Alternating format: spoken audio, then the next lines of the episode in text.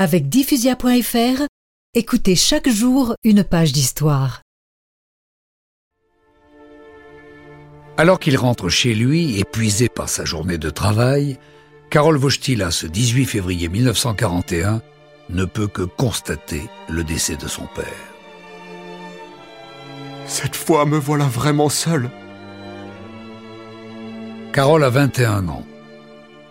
Très affecté et sans autres liens familiaux, il s'engage intensément dans ses études religieuses.